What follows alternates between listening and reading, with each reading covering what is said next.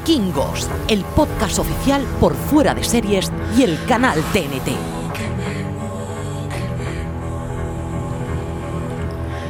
Bienvenidos a Vikingos, el podcast oficial donde analizamos la sexta temporada de Vikingos con episodios de recap semanales. Yo soy Francis Barba Pobla de Arrabal y en esta aventura podcastera me acompañan María, la escudera Santonja. Hola, ¿qué tal? Y Richie Perilla Espesa Fintano. Muy buenas.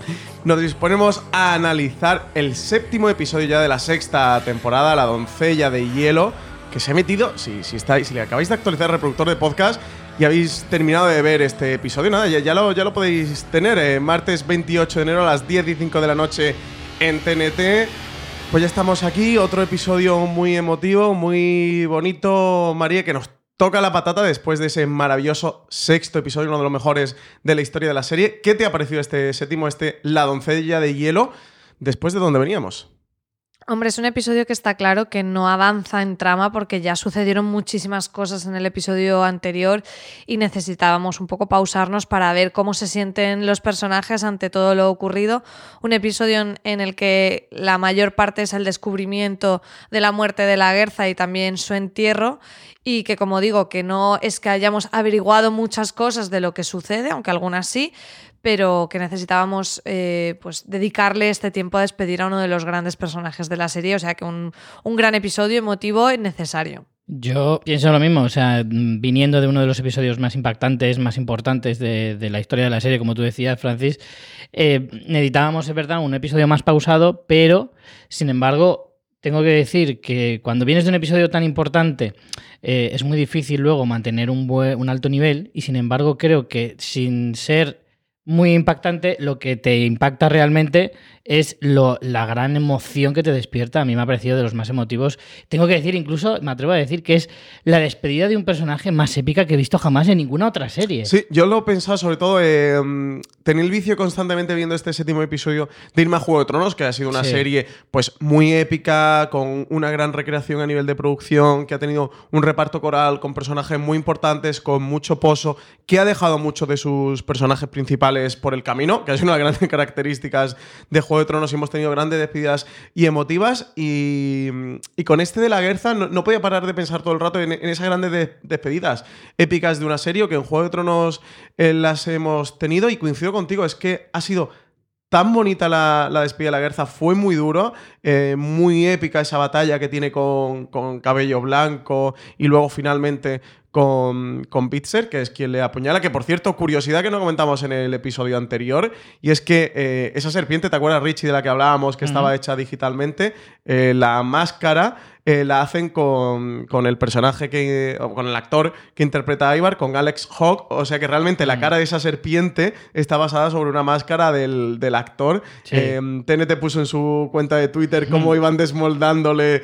eh, la máscara a. Que da a- un agobio tremendo, quitándole como lo- las prótesis, las siliconas estas negras, Sí, sí, que sí. está muy chulo. Así que sepáis que, que si os fijáis en la cara de la serpiente, realmente es la, de, la del propio Ivar, que es, bueno, esa alucinación que está teniendo Bitzer y cómo se imagina Ivar. Bueno, en cualquier caso, en, en torno a la despedida, que era de lo que estábamos hablando, es muy bonita, muy emotiva. Luego iremos, lo vamos a dejar para el final del episodio, toda la parte de la despedida de, de la Guerza, pero eh, ese momento en el que deciden de, de que hay que darle una gran ceremonia, un, un gran entierro, ¿no? A la altura de esa leyenda de la Guerza, la, escudera, la verdad es que son de pelitos de punta el episodio. Muy bonito, muy, muy, muy bonito, sí, eso. Si el otro fue épico, este ha sido tremendamente emotivo. Pues nada, si os parece, empezamos la parte de este after show por el reinado de Harald, este recién estrenado reino de Harald, que Harald está quitan- quitando los plásticos a la corona, que, que tenemos a Hakon. Como no podía ser de otra manera, ya, ya vaticinamos que Hakon tenía Mm. que hacer gala a- al nombre potente vikingo que tenía y que Richie le dice a Harald que, que espera que cumpla sus promesas, guiño, guiño, guiño, como diciendo, Que te estamos viendo Vamos a venir. por lo que llevarnos bien, sí, vamos a por, llevarnos por lo que bien. sea sospechamos de ti, Harald, así que sepas que estamos pendientes. Sí, sí, sí, efectivamente. Jaco le mira con cara de que nos conocemos, que todos sabemos la fama de Harald. Por cierto, soy mega fan de la perilla de Hakon. Tengo que decirlo ya. Esas trenzas a lo Asterix, o sea, me tienen conquistado. Pues tú tienes mimbres para hacerte Sí, esas sí, por eso. ¿eh? No te digo yo que el próximo carnaval vaya del Rey Hakon. pero, pero sí, sí, yo creo que efectivamente creo que la fama le precede. O sea, Harald, el rey Harald en toda Noruega es muy conocido, eh, al margen de que ahora sea pues el, el rey del propio, de todo el reinado, eh, todo el reino, perdón. Y en ese sentido, eh, creo que vamos a ver bastantes eh, historias y movidas políticas eh, en toda esta trama. Empieza apresando a Olaf, cosa que en cierto modo no deja de ser muy llamativo, porque aunque es como devolverle un poco la jugada. Olaf eh, encerró a Harald sin ningún motivo cuando se supone que eran aliados, por lo tanto ahora no tiene eh, ninguna sorpresa el hecho de que ahora él eh, haga exactamente lo mismo con, con Olaf, y más cuando encima se está como rebelando un poco contra él. Claro, es que Olaf se lo va buscando un poco como diciendo, pues, pues yo no acepto cómo ha salido esta votación. Y es Claro. como, bueno, no me queda mucho más remedio que, que encerrarte.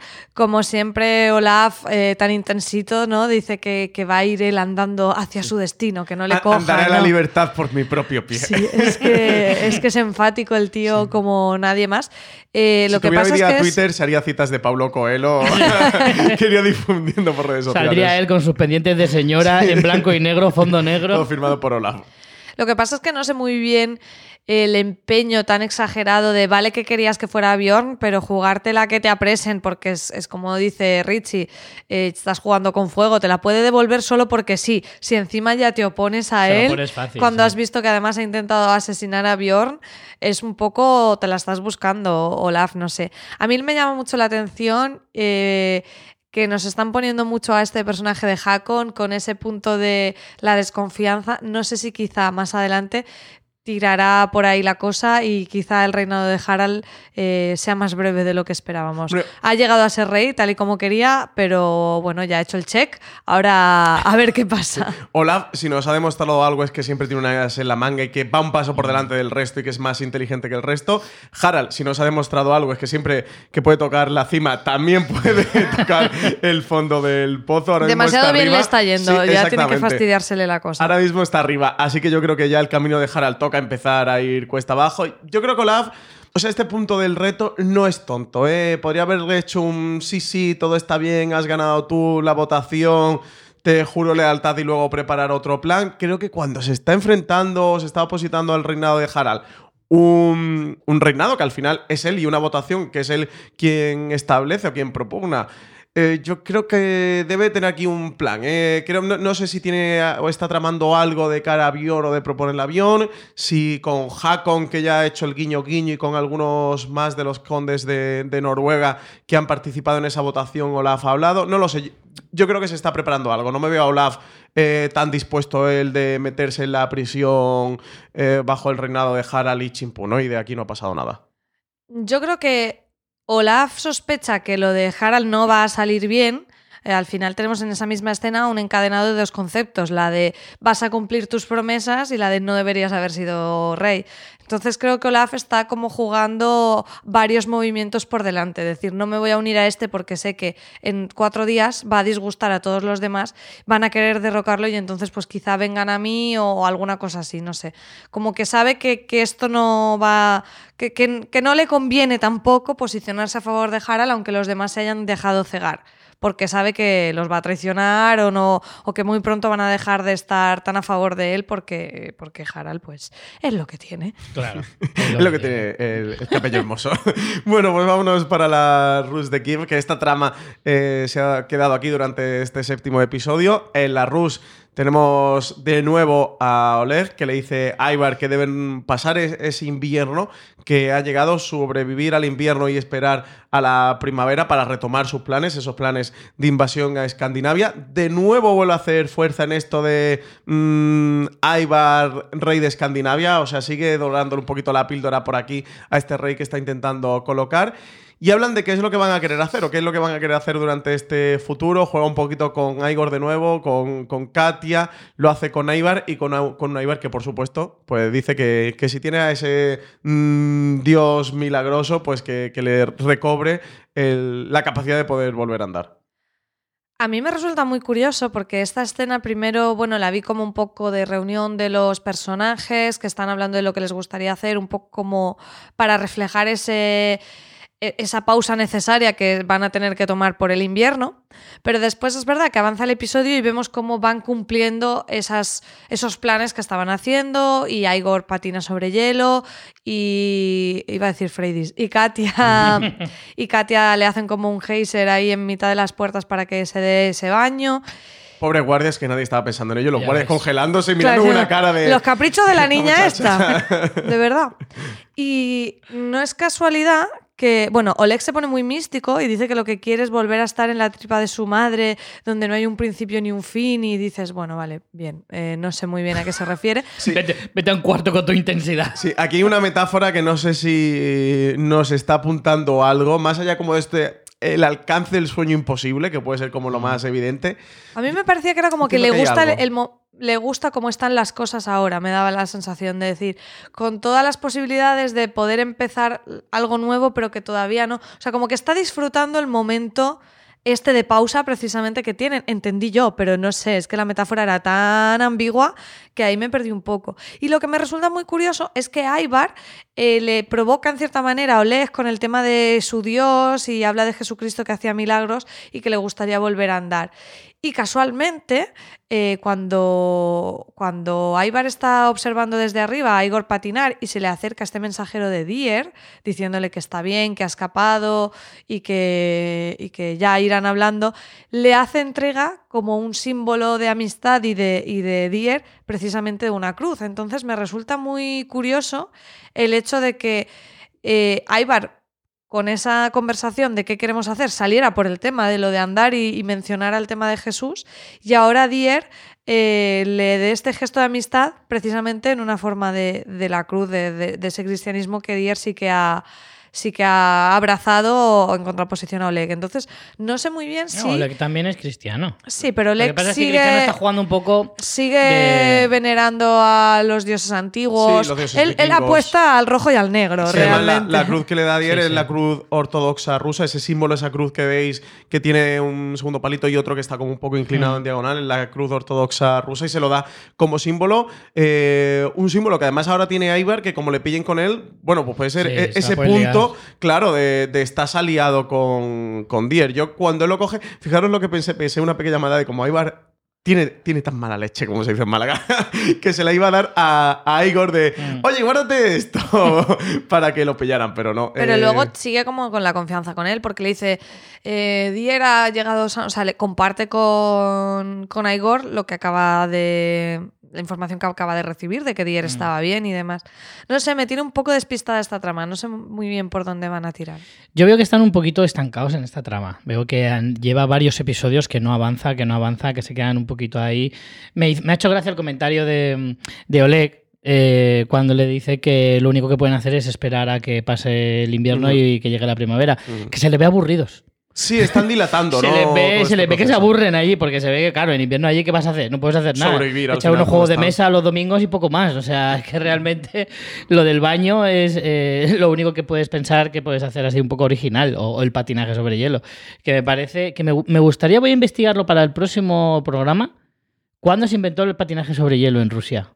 Porque me parece como muy. No sé, o sea, me pareció muy llamativo que en una época como esa ya se patinara Yo creo que, que, desde que necesitaron andar sobre hielo, pues inventaron el patinaje. Me creía que iba a decir que ibas a investigar cuánto se tarda patinando sobre hielo desde Kattegat a Kiev. Te pongo ese reto, Richie. que lo calcules. Google Maps no te da la opción de patinar no, sobre hielo. En el momento en que te encuentras un prado, te tienes que dar la vuelta y volverte. Claro. tienes que dar un rodeo, sí. Eh, a ver qué pasa. Sí que es verdad que están como dilatando esta trama. Mm. Eh, um, yo creo que entendemos, lo hemos comentado en varios de, estos after shows, que el enfrentamiento o esa invasión de, de, Kiev, ¿no? De la Rus hacia Escandinavia, hacia Kattegat, debía llegar al final de esta de esta primera parte de temporada, pero me estoy empezando a tramar a ver si lo van a dejar, que va a ser el salto, ese salto que el invierno, esa mid-season que vamos a tener en la sexta temporada del décimo al undécimo episodio, que sea precisamente como ese invierno, ¿no? Y que con la undécima temporada, con el comienzo de la siguiente parte, sea el- la conquista o, o emprender la conquista. Ten en cuenta que estamos en el episodio 7, solo nos quedan tres episodios y todavía tenemos que ver ese enfrentamiento entre Dier y, y Oleg. Que es muy probable que ese enfrentamiento se lo puedan cargar en un episodio, episodio, sin sí, necesidad sí, de sí. alargarlo mucho más. Y saber lo de Katia, yo me tienen en vilo con Sí, esta está nos, ese nos tema. han dejado con la miel en los labios, ¿eh? porque la escena en la que ella está en el geyser y empieza.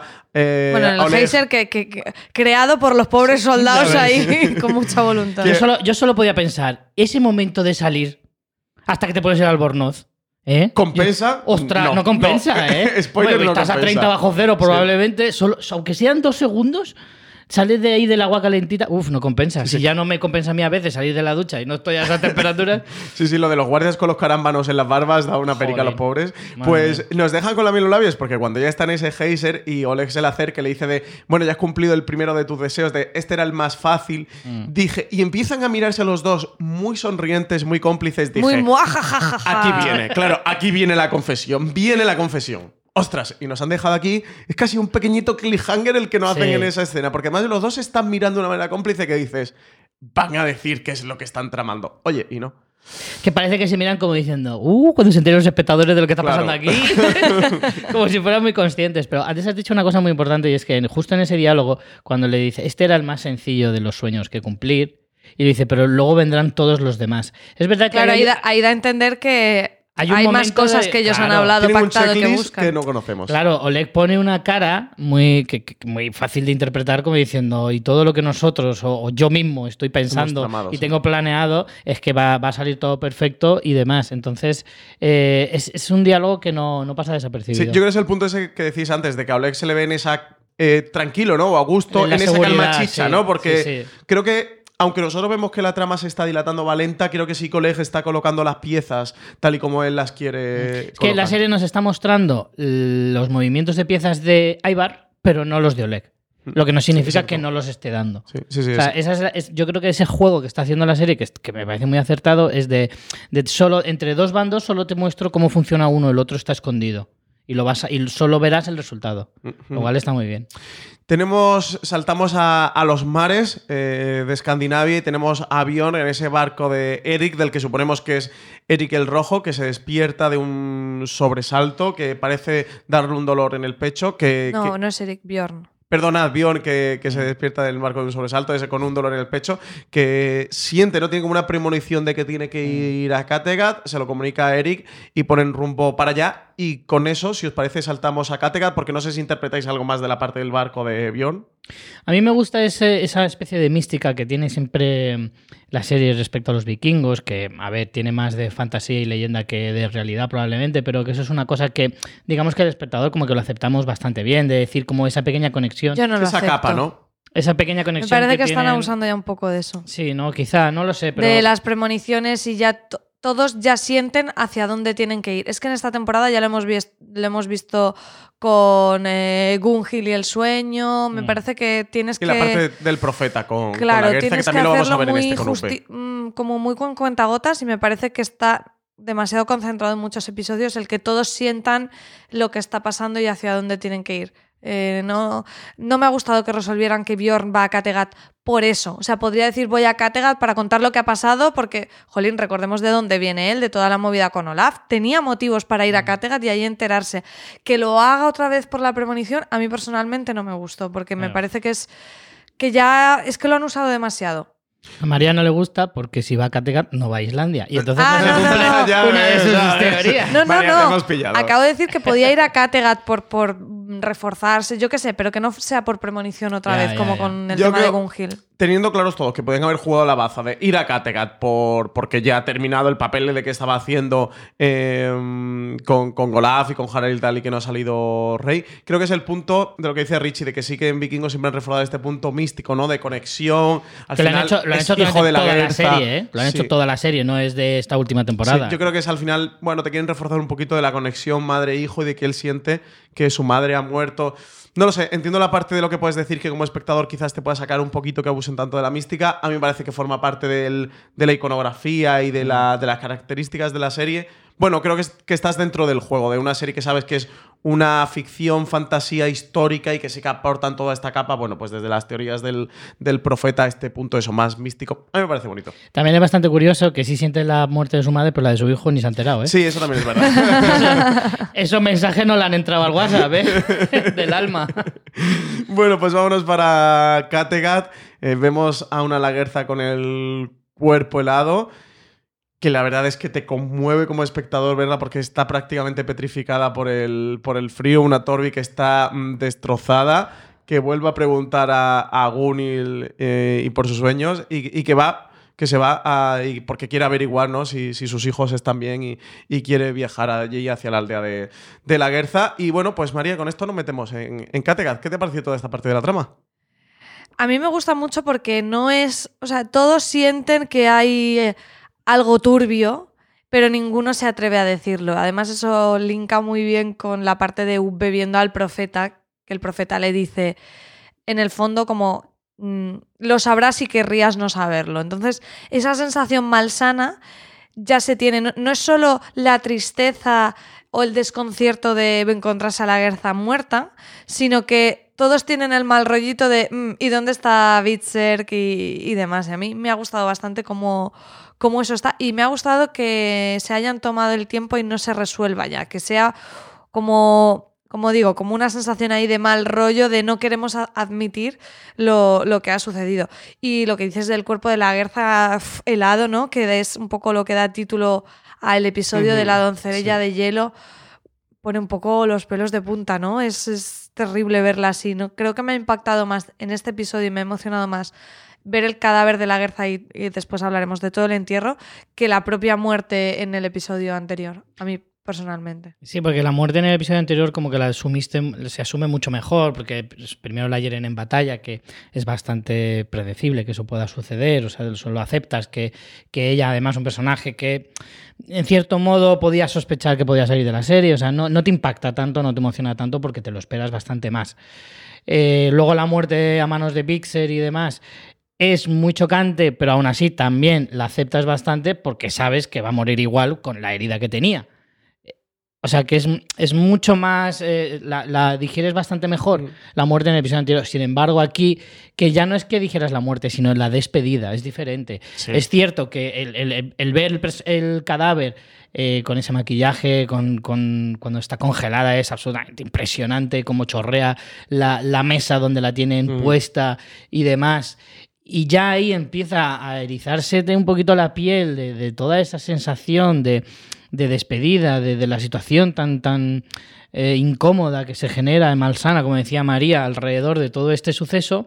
Y luego ya cuando entras en la parte más emotiva de la despedida con, con el ritual, pues ahora hablaremos de lo tremendo que es tener que matar a una pobre jovencita solo para despedir a Sí. otra escudera que me parece absolutamente terrible. Sí, que, pero entra dentro de, de esta mitología Sí, nórdica que que, está nos muy está bien que lo metan. Lo meten con muchísima normalidad, cosa que está muy bien, porque aunque nosotros, evidentemente, nos choque o nos nos choca una barbaridad, ellos lo, lo normalizan tantísimo que lo que tienes que hacer es explicarlo con esa normalidad, aunque sea un actor realmente Además, eso ya se ha explorado también en la serie, el tema de los sacrificios humanos y que son voluntarios en muchas ocasiones. Bueno, y y que demás. son un honor realmente para. Hombre. para mm, se llama la mujer guida.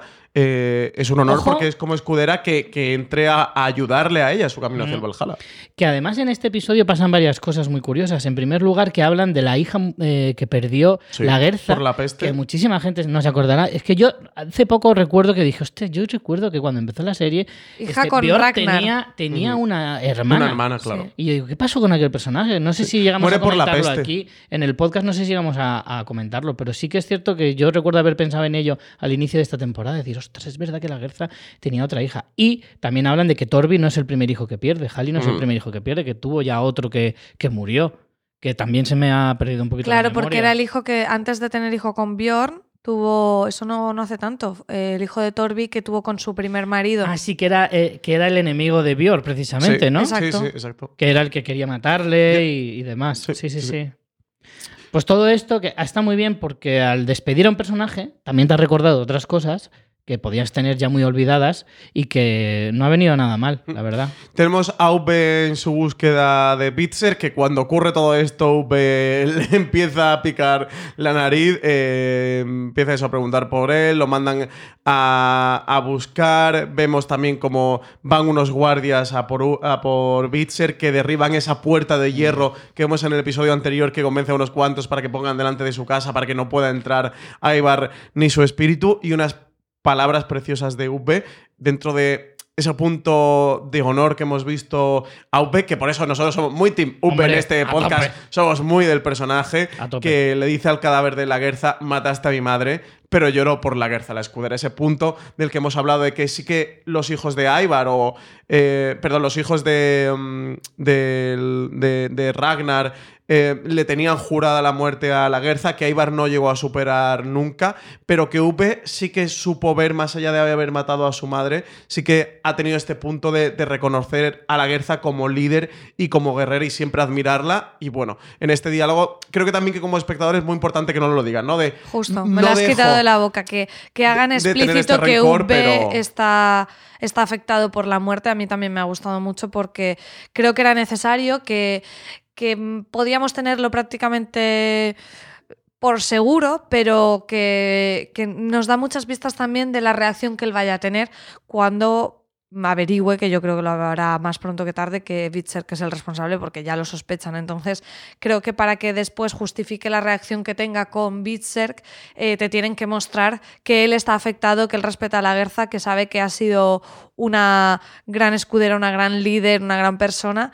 Y el momento a mí me pareció emocionante. Hay muchos momentos. o es, una es un episodio que es constantemente una despedida porque Sí. todos los eh, personajes tienen un momento para dedicarle unas palabras a la Guerza y es lo que él lo hace tan emotivo porque esta es la primera vez que V se despide de la Guerza, después en el entierro volverá a dedicarle unas palabras, pero en este momento es muy importante porque es como que están solos, ¿no? Como que le dice tú y yo ya resolvimos nuestros problemas y me apeno de, de perderte y es, es muy bonito. Es que V eh, Eh, eh, el todo bien, es un ¿eh? amorcito. la Que V verdad. todo bien, Sí. todo bien. Sí, sí, porque es verdad que el personaje se enfrenta a una gran complejidad de eso, que por un lado es la mujer que mató a su madre, que era su madre, a la Cuidado, que V amaba, pero por y otro además, lado. Distínguelo, particularmente, yo recuerdo que le juró eh, venganza. Dijo, yo tengo que vengar a mi madre porque ha matado a, a esa, esta mujer, ha matado a mi madre y eso no puede quedar impune. Ivar fue el más afectado con, con la muerte de, de la madre de, de los hijos de Ragnar, pero...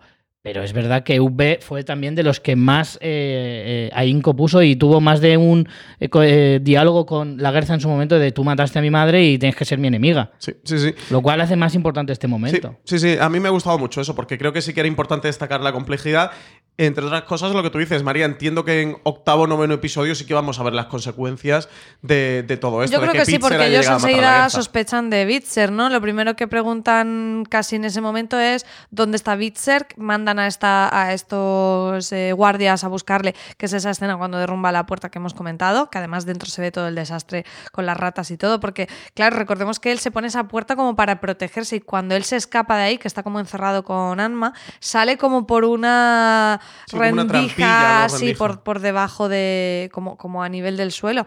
Entonces, eh, no me parece casual que lo primero que pregunten sea, mm, hay que llamar a Bitzer. No, no creo que sea solo para avisarle de la gravedad de lo sucedido, sino porque no se fían un pelo de él ya de hace mucho tiempo. Sí. Unas escenas más tarde vemos también a V cómo empieza a ver en un mendigo al profeta y a reflexionar eh, sobre la muerte de Ragnar, que, que ya les eh, avanzó, que les traería calamidades al- a los hijos y se pregunta, bueno, pues si la profecía de que un hijo de Ragnar mataría a la Guerza se cumplió, eh, pues sí sería Ivar, ¿no? El- vemos como Upe sí que sospecha de Ivar y que el, que el profeta le dice lo de fue Ivar y a la vez no fue Ivar, ¿no? Este punto, esta dualidad en el que Pitzer ve en la serpiente cómo es Ivar y por eso eh, ha matado a, mm, a la Guerza y sobre todo porque también Pitzer está empujado por esa locura a la que, a la que está sometido por culpa de que, de que Ivar matara a, a su mujer y bueno, to- todo el, el desastre que desencadena a Ivar en la vida de, de. También le da adelanta lo de que Halley murió, que aquí es también donde se entera. Volvemos otra vez a una especie de premonición que además esta sí que es Ah, súper se innecesaria supone que es porque... el profeta quien se lo está diciendo. Sí, pero el profeta está muerto con lo que son visiones, o sea, me parece que desde mi punto de vista se está usando un poquito de la parte mágica porque entonces ya no tiene, ya es un comodín. Por ejemplo, aquí, ¿para qué ponen lo de Halis si lo va a averiguar dentro de nada? O sea, Torbi se ha adelantado a... Es verdad que a lo mejor es el detonante para que él vaya otra vez a la aldea de la Guerza y se reencuentre con, con Torbi, pero lo podían haber resuelto de, bueno, Torbi tira para allá y se adelanta, él se queda mm, a ver qué sucede y después pues eh, puede ir hacia allí otra vez o lo que sea, sino que No, decir... pero UB no va a la aldea de la Berza. ¿Es, es Torbi que regresa? Es Sí, es Torbi que regresa. Ah, sí, vale. porque de hecho Torbi le dice a Gunhild que dice, esta misma noche volvemos. El mismo día que llega, Ah, vale, esta perdón, noche pues volvemos a. Kattegat.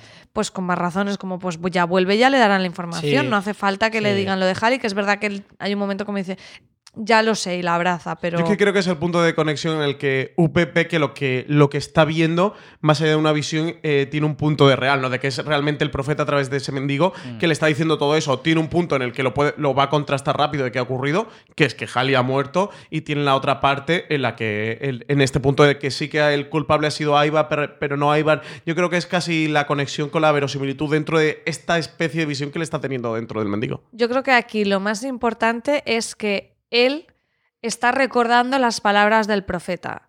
Y el profeta dijo que la Guerza moriría por un hijo de Ragnar. Y eso es lo que a él le pesa. La escena lo que nos cuenta es que él está eh, muy preocupado porque cree que se podría haber cumplido la profecía y entonces sabe que Bjorn no, has- no ha sido porque no está, sabe que él no ha sido y tiene esa desconfianza de Bitzer, Sí, porque es como, bueno, podría haber sido Ivar y entonces es una amenaza muy grande porque significaría que está por aquí o lo que sea, pero más improbable y entonces es enfrentarse a ese miedo de lo que él ya sospecha desde el primer No, pues momento que que es de que es Bitzer, sí. Entonces yo creo que por eso te ponen el profeta, porque él sabe perfectamente, de hecho dice, el profeta nos dijo que cuando muriera Ragnar empezarían nuestras calamidades y ya se está dando cuenta de que eso ya se ha cumplido, como dices de lo del profeta, también lo de Halley podría ser otra constatación. Y ya su duda es, ostras, que el profeta dijo que a la Gerza lo mataría un hijo Sí, de y la confirmación, yo creo que absoluta para UP es que, que le dice eh, fue Ibar y a la vez no fue Ibar. Claro. O sea, creo que le está diciendo de ha sido Ibar con una mano interpuesta de, de por medio, ¿no? De la mano ejecutora es otra, pero al final quien está detrás de todo esto ha sido Ibar. Pero bueno, no podemos decir fehacientemente que ha sido Ibar por- porque no ha sido él de, desde su mano, ¿no? O, o por su plan. Bueno, eh, tenemos también aquí a, a Amma, que sigue el rastro de Bitzer, que es de, de las que emprende su búsqueda, que se lo encuentra en el bosque, que, que además está completamente eh, helado, en shock, a, a punto de morir congelado, y que lo devuelve a, a Kattegat, y luego lo tenemos en esta escena en la cama en la que se está intentando recuperar de cómo Upe lo acosa de mm, qué ha pasado, qué ha pasado, porque yo creo que lo que está buscando la confirmación, y que Bitzer dice, oye, ¿qué, qué pasa mala noche? Déjame, déjame dormir. Que y directamente se gira y se quita el muerto de encima, ¿eh? Sí, la verdad es que mm, estoy bastante impaciente por saber la reacción de todos al descubrir que él es el culpable. Culpable un poco entre comillas, pero va a ser muy difícil explicar que no es 100% culpable de la muerte de la Guerza, en el sentido de que sí es el que ejecuta a la Guerza, pero que vamos, que estaba más que sentenciada en cualquier caso. Va a ser muy difícil que lo expliquen, eh, porque por mucho que Gunil le diga, no, es que ya estaba herida de muerte y tenía muchas ganas de llegar a Kattegat, que eso sí que lo dice en este capítulo, le dice a Torbi, ella fue a Kattegat sola porque solo, eh, porque quería decir que no pudo proteger a, a- a tu hijo Sí, como con carga de conciencia o lealtad Claro. hacia Torbi, decir no me puedo morir sin explicar lo sucedido, porque soy responsable de lo Mm. que ha sucedido. Pero aún así, yo creo que aunque les diga, pero estaba muy mal herida, iba a morir igual, y de toda- por mucho que le expliquen eso, a, Ubbe quizá le, le- le pudieras convencer de algo, pero a Bior, Yo creo que eso no va a pasar, Richie, porque si no lo, lo habría dicho ya. O sea, si ella quisiera esculpar en cierta no, porque manera al todavía no asesino, saben que ha sido Bitzer. Ya. Gunhild todavía no sabe que ha sido Bitzer, por eso no lo ha dicho. Pero cuando le dicen lo de que alguien la ha matado, Gunhild no. Como que no hace hincapié en el hecho de que ella ya estaba malherida. Mm. Porque ella piensa, bueno, y podría haberse salvado, con lo que quien la ha matado, la ha matado. O sea, Mm. no, no creo que vayan a eximir de responsabilidad al asesino No, no, porque no, se plantea. Y si, y, y si se hubiera planteado, se hubiera planteado, yo creo, en, el mismo momento en que Gunhild, que es la que sabe lo que ha pasado, se encuentra con Torbi, con Umbe o con quien sea, y no lo ha hecho. Por tanto, yo creo que van a tratar al asesino como un asesino con todas las consecuencias. No, si es que- para nosotros como espectadores suaviza un poco el hecho de lo sucedido, el que viéramos que la Guerza estaba moribunda, bien, pero creo que eso es una cuestión de nosotros espectadores para crearnos algo de empatía con Bitzer. Yo creo que para los personajes va a ser el asesino de la Guerza y Claro, punto. pues es que de todas formas, eh, cuando un vikingo promete algo, tiene que llevarlo hasta el infinito. Da igual las consecuencias. Y Bjorn, en una situación como esta, ha hecho la promesa más importante de su vida, probablemente, que es vengar a su madre. Es que le va a dar igual 8 que 80. O sea, aunque hubiera sido testigo eh, presencial Bjorn de lo que ha sucedido, no le convencerías de ninguna manera que Bitzer merece la muerte. No merece la muerte, Pues quiero decir. yo tengo aquí una teoría, pero la voy a dejar para, para luego cuando pasemos. Me va- a- Madre mía, ya sé por dónde vas a ir y Yo, yo... por aquí tengo una predicción para la cueva del oráculo, Yo pero luego, tengo uno. luego os la cuento, no os la voy a adelantar. Eh, María, tú tenías por ahí de episodios anteriores de que Bitzer iba a ser el primero de los hijos de Ragnar Sí. de morir. No sé si luego nos quieres contar algo sobre esto. Voy a ir por otro lado. Creo que no se van a cargar a Bitzer. ¿Crees que no? Bueno, ¿Tú cre- luego vamos. ¿Y tú crees que va a salir del O sea, pozo? vas a apostar, vas a apostar. Yo no voy a salir apostar del pozo, ¿eh? Por eh, eh, que no, o sea, que muere y que no muere. No, no, no. O sea, creo que no va a ¿Qué morir vas ya. a decir tu teoría? Creo que, creo que esto. otra teoría Creo que lo sucedido no, no va a ser lo de la muerte, pero que sí es, oye, por mí fenomenal, ¿sabes? Porque me marca un tanto. Yo creo que después de la siesta va a salir del pozo. ¿eh? Yo creo que, o sea, malo será, ¿no? Que Pero con- ¿Tu, última, ¿Tu última no fue que salía del pozo? ¿Tu Eh, última sí, pero apuesta? esa ya creo que era en el siguiente episodio, hace cinco episodios. o sea que yo no sé ni cómo va esa teoría. Ya Quedaban todavía tres pisos de fondo. absolutamente descartada. Bueno, vemos ese, ese salón del, del poblado de, de Kattegat que van a enterrar a la Guerza. Lo adelantábamos antes lo de- sobre lo que deciden hacer un gran funeral y sacrificar a alguien que acompañe a la Guerza al Valhalla. Que Torbi se ofrece voluntaria. Oye, ese momento, Uh, de verdad. uh, madre Que mía. yo temí porque dije, este girito no lo hemos visto No. venir en el, en el podcast. Temí, os prometo, por la vida de Torbi, ¿eh? O sea, está- cuando, ¿eh? cuando ella se propone, pensé que estaba muerta, pero bueno, lo salvan bien, ¿eh? Porque además es un giro muy inesperado para el, para el espectador. Y Gunil eh, le dice que no lo va a permitir porque está embarazada. Y sobre todo le alega un argumento sobre el que ella no puede hacer nada, que le dice, tu hijo no ha decidido esto. El, Eso el hijo que llevas dentro no ha Ahí decidido Gunhild esto. está no te inmensa. puedes Está ofrecer". genial, a mí también me ha encantado el Fiscal, argumento de fiscal decir- general de Kattegat, Gunil, ¿eh? o sea, como Claro. nada más que decir, señoría. No es simplemente por proteger esa vida y el embarazo, que además es un tema que está muy bien que sea precisamente Gunhild a la que vimos ir a batalla, Sí. estando embarazada y que quizá pues es más el destino, los dioses, pero que tú tomes la determinación de sacrificarte cuando tú quieres hacer eso por la guerra, pero tu hijo no, no ha mm, tomado ese camino, me, me pareció como argumento definitivo. También me gustó mucho. Y lo que digo, y más siendo Gunhild, que la hemos visto embarazada, tomar riesgos muy grandes, pero esto es como distinto. Sí. Aquí los sacerdotes tiran un, un ave que se va a Un posar. cuervo. Un cuervo Claro, sobre porque allí de se ha las- presentado voluntaria todas las Toda- escuderas que todo el estaban. ¿eh? Hombre, Sí. claro, es que, es que es lo que decía Francis antes, es el mayor honor que podría tener una guerrera que dar la vida por su De hecho, por su porque líder. no quieren sacrificar a una esclava porque es como, no Es vaya a hacer mal su Sí. trabajo en el Valhalla Sí. acompañando a la Guerza. No le vayamos a dar ese trabajito a la Guerza de estar peleándose con la esclava porque no lo Con lo está que ha pasado, que ya ha pasado mucho en vida. Así que nada, el cuervo se posa sobre una de las escuderas que se llama Guida, que se llama como que le pusieron ese nombre por, por la hija fallecida de la Guerza, que ella lo dice, ella dice, en este punto de nuevo místico de vikingos y, y que Sí, del los vikingos. destino. Sí, de yo sabía que mi vida, que mi destino estaba unido de siempre a la Guerza. Y bueno, esto es una prueba de ello. Eh, y luego vemos, pues vemos ese entierro de la Guerza con el sacrificio de Guida, ese eh, ángel de la muerte que dice soy el ángel de la muerte y cómo le da a elegir entre el cuchillo y, y la soga, cómo le, le apuñala, ¿no? Y la vemos a ella muriendo en una escena que también es mm, tremendamente dura de ver ese sacrificio en el que ella está alegre, en el que ella dice que no teme a la muerte y de, y de que eso, bueno, una alegría es un honor. Y cómo están preparando el barco, este barco funerario que preparan para, para la Guerza.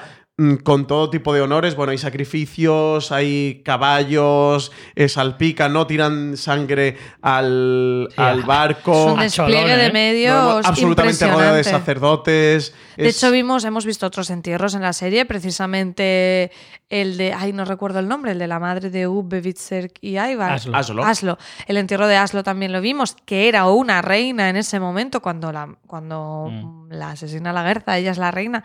Y hemos visto más entierros y este es como el más impresionante que, que, Sale que caro, hemos visto ¿eh? jamás. Sale caro que se muera alguien importante. Porque vaya despliegue, Por efectivamente. eso lo han dejado para la claro. Es el punto en el que ellos no- nos dicen claramente eso, que, que sí que quieren despedirlo con los máximos honores que puedan hacer. Claro. Y de nuevo, el diseño de producción de la serie es brutal, ¿eh? impresionante. Es brutal, con todo. Kattegat en la ladera de, de la Mm. montaña, eh, con ese barco en, en la nieve. Yo el punto cuando empiezan a disparar las flechas un poco más adelante y las lanzas. Para empezar a, a de reventar el hielo que hay del barco y mm, que el barco caiga al agua y empiezan a tirar de él. Es una escena tan potente visualmente. Yo es de las cosas que más agradezco de Vikingos y de las cosas que más me gusta ver, porque sí que es una recreación Claro. de, de la época, de las costumbres, de la idiosincrasia eh, vikinga. Y aquí tenemos grandes palabras, tú lo decías María antes en el, en el programa, de cómo en este episodio ha habido, o los grandes personajes que hay en la serie se han despedido de la guerra, le han dado su último adiós. Aquí tenemos a V, a Gunil y a Torbe, que le dedican unas emotivas palabras. Y a mí me gusta mucho precisamente, eh, hablábamos hace un momento de, esa conversación de Gunhild cuando están eligiendo al sacrificio para el entierro, el peso que está ganando el personaje. Era un personaje que empezó bastante secundario y ahora está ahí entre los más importantes en cuanto a tramas y a importancia. Y es que de hecho... eh, se lo gana, porque en esos tres discursos vemos como un poco el, eh, las palabras de V van más como a esa líder y a, y bueno, a la parte a lo mejor un poco más mm, de la leyenda de la Guerza como escudera. Gunhild habla como De más como, de como guerrera de inspiración desde una que también es guerrera y Torbi es ya como si fuera a, a su propia madre, ¿no? De hecho creo que V utiliza la- las palabras madre de, Nor- de Noruega o algo así, sí. ¿no? Por eso me encanta como eh, esos tres discursos hablan de tres partes de la guerra. V habla más de, de esa leyenda, de esa mm, escudera de todos los tiempos. Gunhild desde el La compañera guerrera sí. eh, que ha luchado y me ha enseñado a luchar. Y Torbi desde la parte ya totalmente familiar y humana porque Torbi es que era como su madre, que Torbi menuda semanita que me lleva Sí. con el nene, con ahora la Guerza y, y es eso, que, que al final Gunhild está ahí, está entre ellos dos también y a mí es que no me rechina para nada, me parece que es que nosotros aquí somos muy Team Ubbe y Team Torbi de los dos y Gunhild está ahí cogiendo también ese peso Sí. y, y es que te lo hace totalmente Sí. Y emocionante. ejemplifica lo, lo que tú comentas, lo- los rasgos más importantes de la Guerza. La Guerza como líder, la Guerza como guerrera y la Guerza como madre. Así que sí que tienen esa despedida muy, muy, muy bonita, muy emotiva. Sabéis que a mí me flipan las curiosidades y como curiosidad os diré que Torby, la actriz de Torby, se llama Georgina Hearst, hija de Michael Hearst, creador de la serie. Ah, sí. No sé si lo sabíais. ¿No? No, no, no, no sabía que, que era hija de, de Michael Hearst. Efectivamente, lleva desde la primera temporada, Sí, es uno de los personajes más veteranos. Eh, según IMDB, eh, yo ya sabía este dato, pero para asegurarme eh, lo he mirado en, en IMDB. Lleva 53 episodios en la serie, o sea que es de los más veteranos de la serie. Torby, que en este episodio es la más protagonista, casi casi por encima de la Guerza. Sí, porque se, mm, se fortalece mucho la idea de ese vínculo, incluso Mm. tiene esa canción emotiva ¿no? durante el funeral. Es que mm, sin estar Björn presente en, ese, en, en Kattegat en el momento en que se descubre, que luego ya llega, es la persona más afectada en, el momento. ¿no? Es que era la persona más cercana a la Guerza, porque de hecho, Björn porque es su hijo. Pero realmente, y le une un, un- un- Hay un vínculo de sangre innegable. Pero en realidad con Björn ha tenido poca relación a lo largo de los años porque Björn siempre ha estado por ahí viajando, siempre ha estado por ahí luchando y seguramente han coincidido en el tiempo muchísimo menos tiempo del que ha pasado Torbi con, con la Guerza desde, Sí. que, desde que son adultos prácticamente. Entonces es cierto que, que es muy, está muy justificado y muy bien explicado en este episodio el hecho de que Torbi sea la persona más atormentada de, de este suceso. Incluso te diría que está casi, casi igual o más eh, afectada que por lo de su hijo. Que al final de su hijo como que lo acepta mucho más. Pero lo de lo de la Guerza realmente le deja muy muy tocada. Es que hasta ese- el punto de querer matarse. O sea, es, que es, ese algo muy punto gordo, de, ¿eh? de eras mi guía y no sé cómo voy a seguir sin esto. Exacto.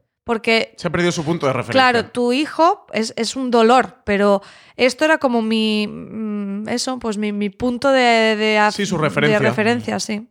Sí, sí, sin duda. Y luego vemos entre medias a un Bion que llega a Kattegat, un Kattegat absolutamente vacío, desolado, llega junto a Ketil y junto a Eric, de cómo él pronuncia esto de que el mundo ha cambiado, que cree que lo sabe pero quiere negarlo, él ya se está vaticinando la muerte de su madre, llega justo a tiempo cuando las escuderas van a meter el barco en, en el agua, este punto del que comentabas de que las arqueras empiezan a lanzar flechas, que Bion se arrodilla ante el barco, que ya está Espectacular en lo de las flechas también, lo de que Sí. rompe el hielo, que dices, pero, pero, pero bueno, esta coreografía, esto ya no sabía yo ya que iban a hacer. Pero yo digo, no van a prender el barco si ya está prendido, ¿no? No Yo sé. al principio pensé, es muy poco práctico esto de este tipo de funerales, porque claro, si tienes que arrastrar el barco hasta el mar, pero no, luego cuando veo que se hunde, digo, eso tiene bastante más sentido. Y, y otra cosita que quería decir del funeral, del, del ritual eh, previo, el de la chica. En primer lugar, me encanta como todas las eh, religiones se buscan la excusa de que cuando quieres acercarte a Dios, pues mm, te vas a acercar eh, mm, siendo violada, eh, para empezar, porque se la zumban en mitad del ritual. Lo cual es que me hace mucha gracia, pues como siempre hay una excusa para que un Dios venga y te haga cositas. ¿eh? Eso por un lado. Y lo segundo, la escena que hay con ese ángel de la muerte. Mm. Esa, esa mujer así como maquillada, Con con, los ojos negros. es súper Sí, potente. las pupilas absolutamente dilatadas. Eh, súper potente. Me parece que al principio yo creo que... O sea, la, la serie creo que te lo quiere vender como una ensoñación o como algo mucho más místico, pero luego en realidad no. Es simplemente una tía que se cree el ángel de la muerte, que es como una sacerdotisa de, de- de la religión vikinga que viene y te dice, yo soy el que te va a guiar eh, porque soy el que te va a meter el machete hasta, hasta el hígado. Eh, pero que la escena es muy potente y me parece también otro punto más añadido a toda esta eh, cultura de, de la época de, de- que la serie te representa muy bien a nivel histórico y que yo siempre, siempre, siempre se lo pongo en valor a la serie. Y después los sacerdotes, que cuando hemos visto rituales de este tipo, que hemos visto, eh, bueno, por, por ejemplo, con Ivar, con aquel sacrificio que hizo diciendo que sacrificaba la guerza que no era, o cuando se han, en- han tenido que emprender un viaje, han hecho también algún tipo de ritual eh, con sacrificios, lo de los caballos, los pobres eh, salen muy mal parados normalmente, eh, para lo de echar la sangre a los barcos en viajes, lo hemos visto, pero normalmente había un, un sacerdote y aquí había como 20 claro. sacerdotes. Es que- es que está era todo lo grande, era Sí, sí, es todo, todo todo, a lo es grande. todo Está Kattegat todo. Kattegat, por decirte que ha sido un funeral muy superior al de incluso Ragnar. Que a Ragnar es cierto que no le pueden hacer un funeral tal cual porque no tienen el cadáver que se queda en, en las Islas Británicas, pero, pero sí que le hacen el ritual, la sí. despedida, y ni punto de comparación, el de la Guerza es infinitamente superior. Y eso, tenemos a Avión que, que se arrodilla ante el barco en llamas, que da un discurso eh, muy intimista, ¿no? No da un gran discurso de líder ante el pueblo de Kattegat, sino es él. El Bion hijo, no el Bion líder de Kattegat ni, ni líder de los vikingos, sino el Bion hijo despidiéndose de su madre, la Gerza, no de la, la Gerza, la escudera, no de la, la Gerza también la líder de Kattegat, sino de esa la Gerza mm, madre, en el que él le dice el- aquello de que no le protegió estando viva, pero que iba a castigar a su asesino y que iba a vengar su muerte. Sí, esa, la última palabra que dice, eh, o sea, la última frase es te vengaré. O sea, ya hace esa frase de mm, no te protegí y demás. Luego sigue el discurso y vuelve a remarcarlo. Y lo último que dice es lo de la venganza, que ya lo apuntabas también, Richie, de, mm, es que es lo, que, lo más importante que puede hacer un vikingo. claro. Sí. Y, y eso, bueno, luego ya son las arqueras lanzando las flechas y eso, y ese barco cómo se hunde. Luego, después de hundirse el barco, vemos a, a Ashe, la, la nieta del- de, la Guerza, que va sobre el hielo Sí. y de cómo eh, ve a su, a su abuela. Esa figura que también casi mística, Es que esa eh, parte onírica es semitransparente, brutal. onírica, Esa parte última es con las valquirias a caballo. Sí, La escena es deliciosa, ¿eh? porque además es todo me está poniendo la piel de ahora de acordarme. es- recreándoles, pero es eh, fascinante de cómo finalmente ella se empieza a postrar sobre una figura de, de arena que, que intuimos o empezamos a intuir cómo es Ragnar. Ella también se convierte en una figura de, arena y finalmente ambas se desvanecen. Viene una especie de corriente marítima en la que las dos eh, figuras se, se desvanecen y vemos a la Guerza que se despide de la tierra junto a Ragnar, junto al amor de, de su vida. Es, Además es una escena real que hemos visto, ese, ese abrazo del tumbado, y lo hemos visto además no hace mucho, lo recuperamos cuando, alde- eh, cuando la Gerza iba a su aldea, es una de las escenas en flashback que veíamos de, Sí. porque ella hablaba de que fue donde más feliz fue fue cuando vivían juntos en la granja, es esos momentos iniciales de la pareja que aquí los recuperamos pero ya convertidos en, en- en polvo, ¿no? Es, buah, es una escena absolutamente preciosa, una laguerza que la vemos rejuvenecida, que la vemos también con el traje de vikinga y del traje de escudera, que se intercala esa parte de- del traje funerario con volverla a ver de, de vikinga en su parte eh, más auténtica. La verdad que es una despedida del personaje preciosa. Yo creo que está a la altura de lo que podíamos esperar de despedir a la Guerza. Sí, sobre todo es que viniendo del sexto episodio, que era el de la muerte de la Gerza, el de que uno de los grandes personajes de la serie muriera, o quizás pues junto a Ragnar, el personaje más importante que ha habido en la serie, que en este séptimo le dieron una despedida a la altura, y es que al final le han dedicado todo un episodio para despedir a, Sí. a la Gerza. Este séptimo episodio, este La doncella de hielo, ha sido el episodio de la despedida de, mm, de la Gerza, es una despedida preciosa. Entre medias, eh, justo antes, Torbi canta una canción, vemos a Torbi cantando una, una emotiva canción en, en esa despedida a su punto de referencia, prácticamente a su madre, y también vemos unas escenas intercaladas con, con Ivar, que Sí, está viendo cómo cae la nieve.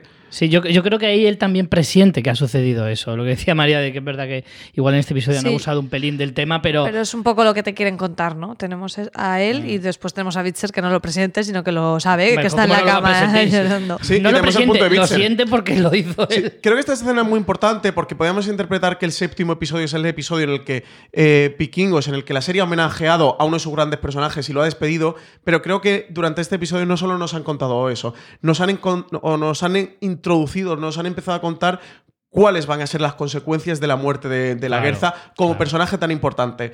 Eh, si la quinta temporada fue la temporada en las consecuencias de la muerte de Ragnar Sí. y de ver cómo los hijos, que realmente Michael Herz, el creador de la, de la serie, siempre lo dijo, de que esta serie, que Vikingos no era una serie sobre Ragnar, sino una serie sobre la historia de los hijos de Ragnar y sobre su, y sobre su leyenda, sobre la leyenda de Ragnar. Creo que en este séptimo episodio sí que nos han contado precisamente esto, pero llevado al personaje de, de la Gerza y de las consecuencias que esto va a traer, que entendemos todos que va a ser muy importante, sobre todo muy importante de cara al final de la primera parte de la sexta temporada. De hecho, Michael Hess siempre dice hincapié en que las proezas, y eso además es que está ahí en la historia y se puede más o menos comprobar, porque como siempre decimos, la serie tiene bastante de ficción, pero Sí, navega más- entre la historia y el mito. Exacto, y juega mucho, porque también es cierto que lo que se tiene de historia de esa época, de ese, de esa, mm, eh, de ese lugar concreto de, de Europa, la- los registros históricos que existen no son tampoco muy fiables. Se tienen que basar sobre todo en que coincidan varios escribas, varias... eh, sí, varios- cronistas de la época. Exacto, tienen que más o menos ver que coinciden y que no siempre coinciden, entonces es muy difícil determinar lo que es real y lo que no. Pero lo que sí que hizo Michael Hess siempre fue hacer hincapié en que la historia de sus hijos siempre fue mayor, fue, consiguieron cosas más importantes, fueron más relevantes para la historia de, de los vikingos en esa época que de lo que fue nunca Ragnar, que también es cierto que juega mucho entre el mito y el personaje, mucho más que los propios hijos, que los hijos como es más fiable la información que hay, sin embargo lo de Ragnar siempre es mucho más difusa. Pues, eh, María, no sé si quieres decir algo más o pasamos ya directamente a nuestras secciones. No, que nos da mucha pena perder a la Guerza, pero, pero al menos ha tenido una despedida totalmente a la altura, muy emotiva y, y que, bueno, que al final podíamos sospechar que este personaje no iba a terminar la temporada y me parece que, que lo han hecho muy bien. Pues nada, emprendemos eh, directos después de, de haber repasado todo el séptimo episodio hacia la cueva del oráculo.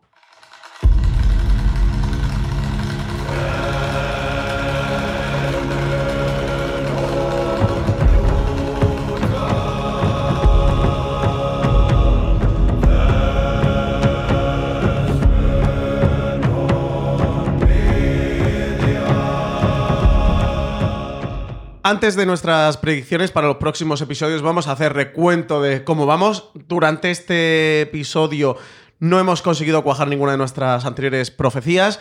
Richie, tú y yo seguimos a uno, pero por un estrecho margen, diferencia prácticamente inapreciable por el ojo humano, María va a cabeza líder con Solo si con puedes dos. distinguir un 1 de un 2. Es que un palito más, un palito menos. Esto si lo ponemos en palitos finos, casi que no se nota, María. Tú Si te lo dos. pones un poco lejos, no diferencias. No, yo, esto en el. Cuando voy a la óptica, mi ojo no lo alcanza a ver. Así que nada, María, vas líder con dos puntos, solo un puntito de diferencia. Pero bueno, para seguir eh, consiguiendo teorías, María, para aumentar tu diferencia, o Richie, tú y yo, para conseguir empatar.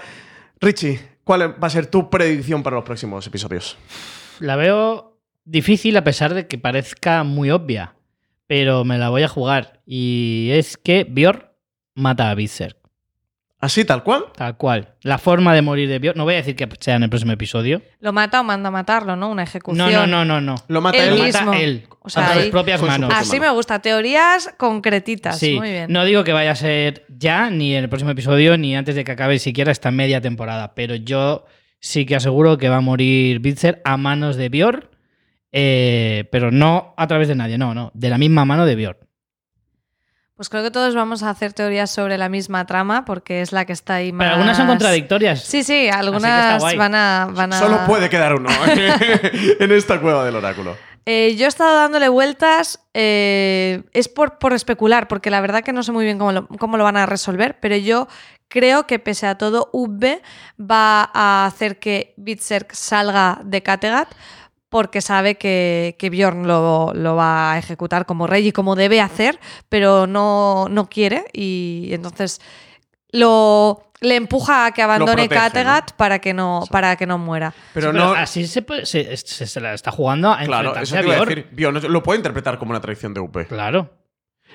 Hacia él, hacia su liderazgo y hacia la guerra. Bueno, puede decir que no lo sabía, que lo ha ¿Qué mandado. ha pasado? Yo no lo eché, que eché Es que cuando eché. Torbi, cuando Torbi se entere también de que ha sido Bitzer, te crees que va a dejar que UB le haga eso, pero bueno, no sé. Bueno, es tu teoría. A tu ver, el teoría, tema está en que al final es verdad que Ub está afectado por la muerte de la Guerza, pero no deja de ser la asesina de su madre y Bitzer no deja de ser su hermano. Entonces Pero yo creo también que lo es.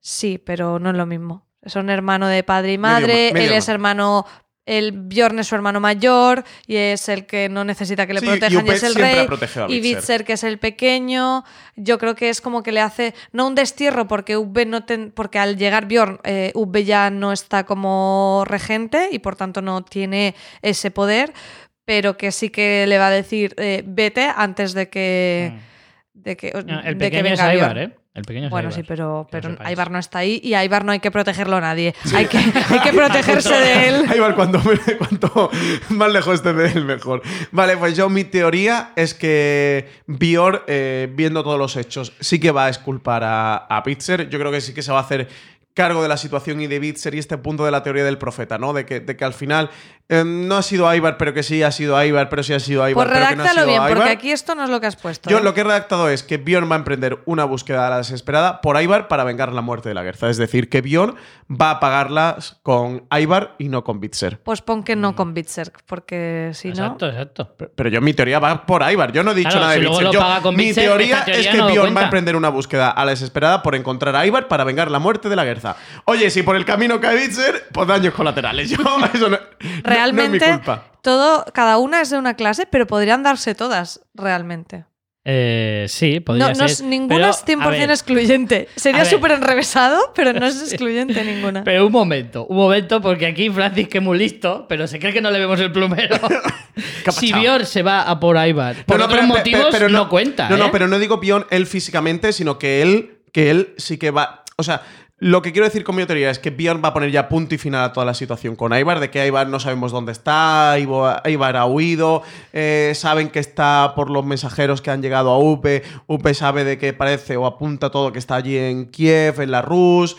Pero creo que Bjorn ya va a poner punto y final con esto. Y creo que aquí la trama va a, dar, va a dar este giro después de ver todo el punto de la elección del reino de, Noruega y tal. Y que Bjorn ha vuelto a Kattegat y como punto de inflexión de la muerte de la guerra, va a poner ya pie en pared y va a decir: Se acabó con Ivar, de nos está destrozando, está acabando con nosotros. Pues Ivar no ha hecho nada. Se acabó. Sí, El pero, pobre, está pero ya realmente suyo. es quien, quien ha desembocado toda esta situación en Bitzer y al final provoca eso, de mano interpuesta, eh, provoca la muerte de la Guerza. Yo creo que, que Bjorn va a decir, se acabó ya, hay que ir a por Ivar y hay que acabar con él. Y esa es Bien, mi bien. teoría de que Bjorn se queda en Kattegat O sea, Bion se va a quedar en Kattegat, pero sí que va a emprender el punto de búsqueda hacia Ibar y de acabar ya con él, de sí inter- interpretar que al final es el culpable de la muerte. Bueno, de- pues de bien redactadito, que aquí la redacción es muy ambigua y luego Yo, mi, pasa lo mi que pasa. redacción es Bion va a emprender una búsqueda a la desesperada por Ibar para vengar la muerte de la Guerza. Creo que está claro, ¿no? Bueno, vamos al scroll del episodio.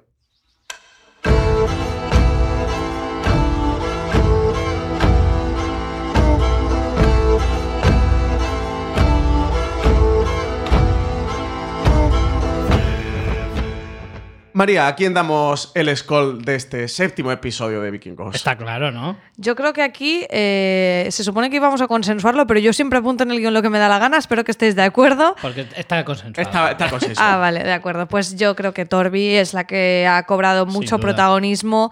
Nos ha hecho, gracias a ver a través de los ojos de Torbi, hemos sentido, yo creo, mucho más la muerte de la Guerza. Creo que ha estado muy bien escogido ese peso del personaje. Y encima hasta se, se ofrece voluntaria para el sacrificio. Le canta una canción de es todo despedida. precioso, ¿no? Yo creo que Torbi, que es un personaje que cada vez eh, va ganando importancia y que cada vez queremos más, en este episodio se merece el Skoll. Siendo justos, la canción es terrible. no llegaría a los, al top de Spotify en ninguna semana, ¿eh? es muy horrible la canción. Pero bueno, eh, lo importante es el sentimiento Sí, y Torbi sí. lo pone. lo importante es lo que cuenta es la intención para de Torbi. Yo también yo estoy de acuerdo en lo de Skull del episodio. Creo que el personaje está fabuloso, que la actriz Sí, sí, sí, eh, eso sí, eso en su discurso Como está cantante muy no, emotivo. pero como... Sí. como ha perdido de ceremonia. a su hijo, ha perdido a, a- a la que prácticamente era su madre. No sé, muy bonito ¿eh? también. eh. Si hay otro personaje más allá de la Guerza que tenga gran protagonismo en este séptimo episodio, yo creo, estoy de acuerdo con vosotros que ha sido, Sí, ha sido. Torri. Pues nada, vámonos a los mensajitos de los emisarios de Kattegat.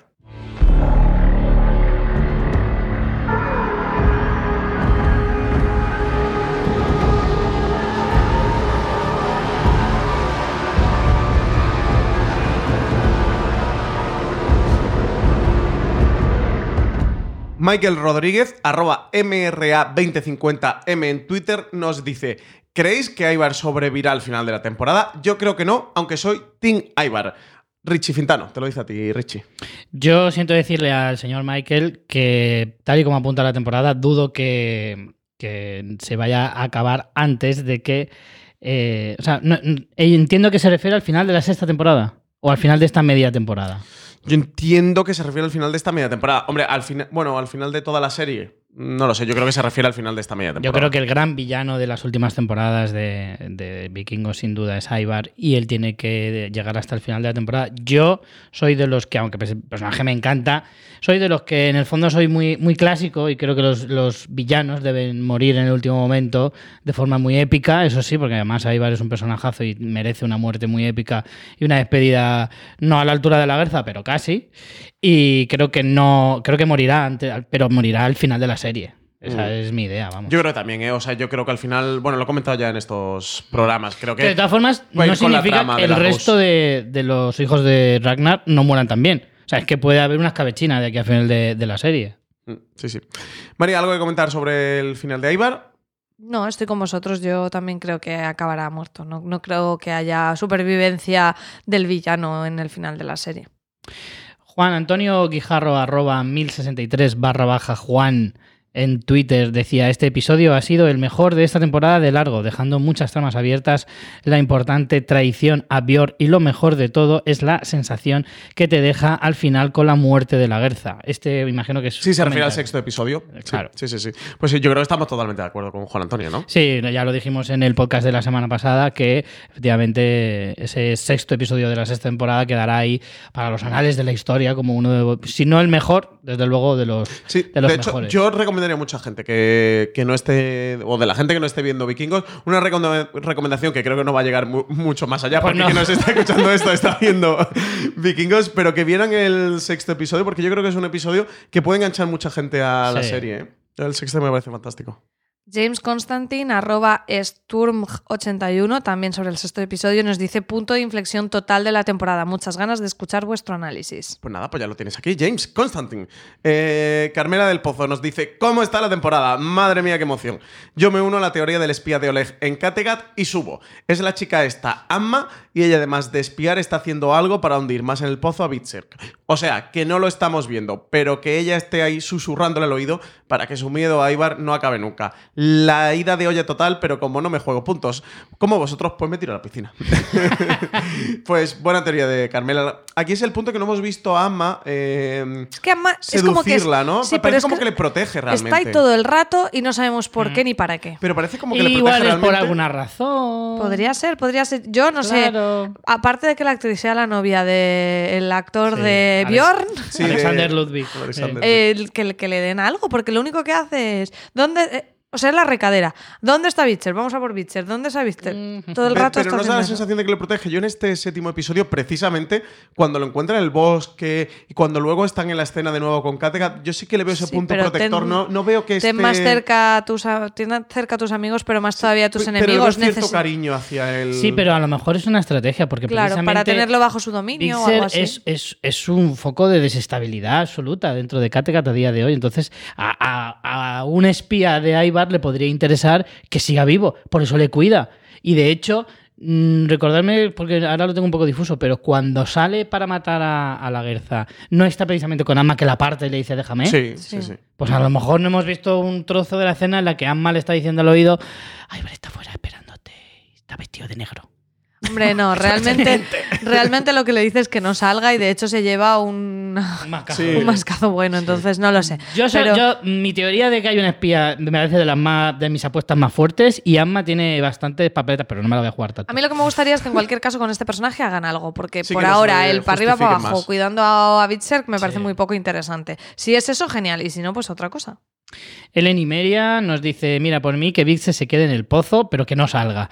Richie, no entiendo por qué dices que es una buena muerte eh, la de la Guerza a manos de Vixen. Se nota que es que le tengo manía. Eh, ese personaje no me dice nada desde hace tiempo y no, y no es por nada, pero ¿quién no es barba poblada? Eh, quien no es barba poblada es Björn, pobre. Tiene la barba eh, larga pero pobre. Y pone carita triste que me hace Sí. mucha gracia. está, está dolida porque Alexander Ludwig sea un poco barbilampiño. Y termina Ellen Imeria diciéndonos, y ya eh, lo último, y os dejo de dar la turra. A lo mejor en vez de que de ir Bjorn a Islandia, este manda a Ubbe para él quedarse en Kattegat, eh, para él quedarse en Kattegat. Hasta el próximo, preciosos y preciosa. Pues no es mala también, aunque a mí no me interesa, pero no es mala la teoría. Yo creo que se va a quedar en Kattegat, ¿eh?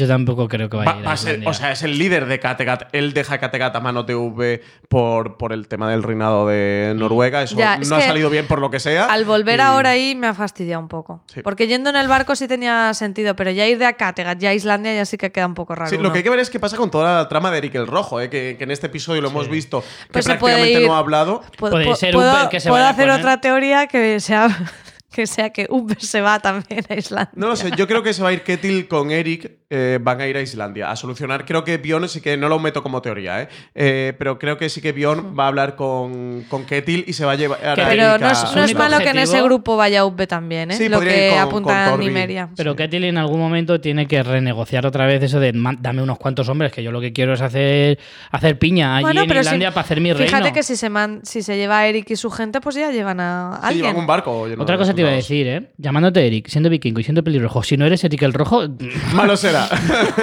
vaya tela, ¿eh? También te digo, eh, siendo nórdicos habría muchos eh, pelirrojos y muchos Eric. O sea que...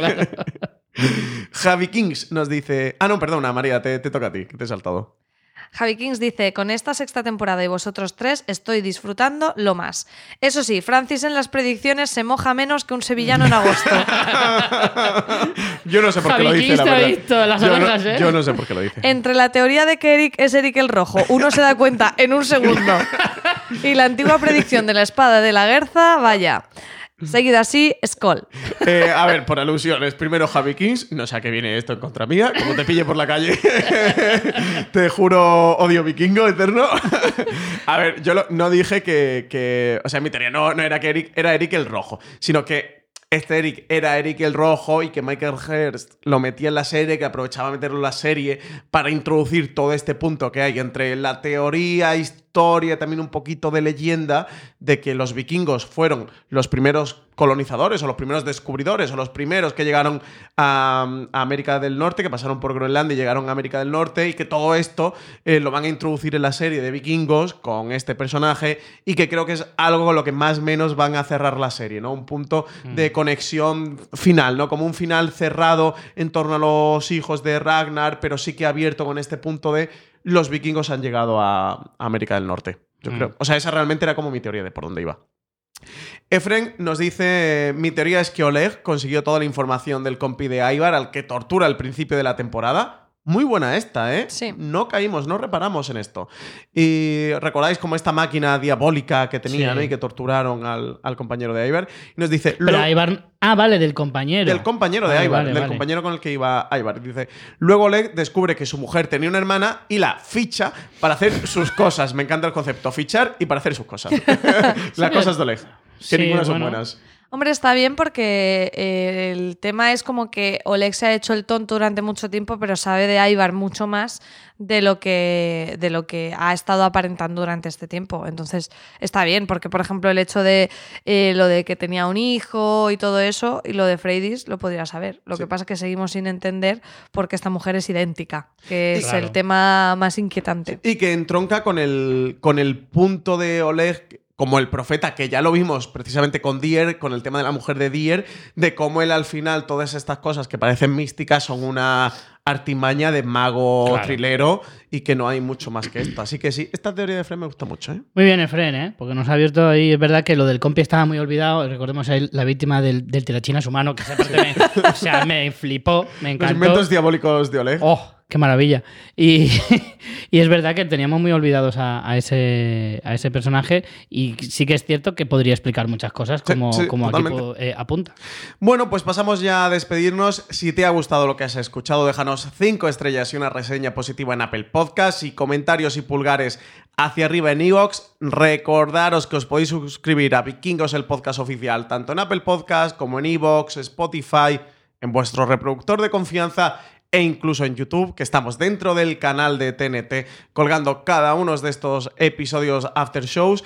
Y no os olvidéis de que el octavo episodio de la sexta temporada de Vikingos, titulado El Valhalla puede esperar, se emitirá el próximo martes 4 de febrero a las 10 y 5 en TNT y que nada más terminar la emisión del episodio que los hace sobre las 11 y 10, 11 y cuarto tendréis disponible nuestro podcast de análisis. María, muchísimas gracias por estar con nosotros. A vosotros. Richie, muchísimas gracias. Hasta la semana que viene. Y ya nos toca entornar un fuerte... ¡Escol! Una producción de fuera de series media para el canal TNT